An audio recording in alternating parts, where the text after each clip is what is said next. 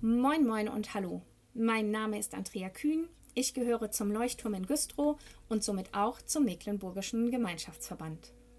Bei dieser meiner ersten Andacht 2024 erwähne ich einfach nochmals zur Sicherheit und damit es keine Unklarheiten gibt, Andachten, die in diesem Rahmen von mir zu hören sind, stammen alle aus der Buchreihe So ein Ding vom Verlag Buch und Musik. Nun aber genug der Vorrede. Es wird Zeit für Gottes Wort.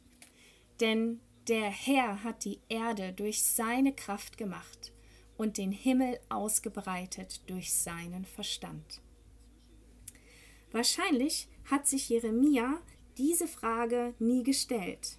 Doch ich stelle sie dir. Hast du schon mal versucht, übers Wasser zu laufen? Hast du schon einmal vom Schwimmbeckenrand aus ein paar schnelle Schritte auf das kühle Nass gewagt?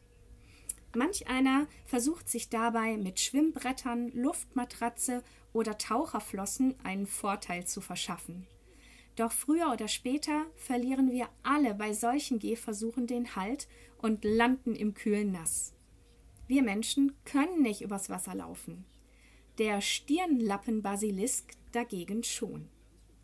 Er gehört zu der großen Gruppe der Leguane und hat seinen Namen aufgrund seines Aussehens erhalten denn zumindest die Männchen kennzeichnet ein kleiner Hautlappen auf der Stirn, der meist direkt in einen großen Lappen auf dem Hinterkopf übergeht. Beim Anblick erinnert es ein wenig an den Kamm eines Hahns, passt sich jedoch farblich der grün-blauen Färbung des Stirnlappen-Basilisken an. Abgesehen davon ist auch der Hautkamm entlang des Rückens typisch für diese Kriechtiere. Stirnlappenbasilisken erreichen eine Körperlänge von gut 70 cm, wovon jedoch schon allein der Schwanz bis zu 55 cm lang werden kann. Sie leben nur in Mittelamerika und dort am liebsten in tropischen Regionen. Stirnlappenbasilisken verbringen die meiste Zeit des Tages auf Bäumen, immer in der Nähe von Sümpfen oder anderen Gewässern, und auf ihrem Speiseplan stehen zum Beispiel Frösche, Schnecken, Fische oder auch Früchte. Wenn einem Stirnlappenbasilisken Gefahr droht oder er sich auf die Jagd macht, kann sich dieser Leguan entgegen seiner normalen Fortbewegungsart aufrichten. Dank seiner starken Hinterbeine und der breiten Sohlen kann er so tatsächlich übers Wasser rennen. Diese Eigenschaft hat ihm übrigens den Spitznamen Jesus-Echse eingebracht. Denn Jesus Christus ist der einzige Mensch, der jemals übers Wasser gehen konnte.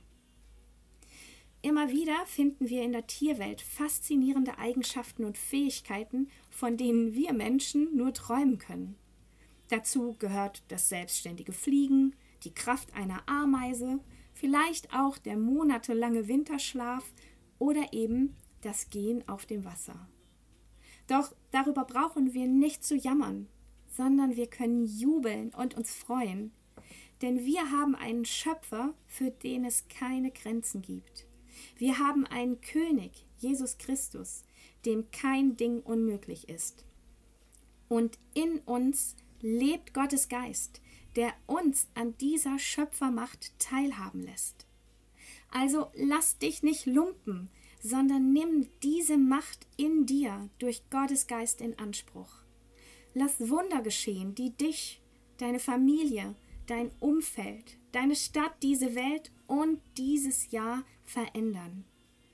Denn Gottes Geist, der uns an dieser Schöpfermacht teilhaben lässt, lebt in dir. Auch wenn du niemals einen Stirnlappen-Basilisken so ganz in echt sehen wirst. Er ist ein Beispiel dass Wunder und scheinbare Unmöglichkeiten für unseren Gott kein Problem sind.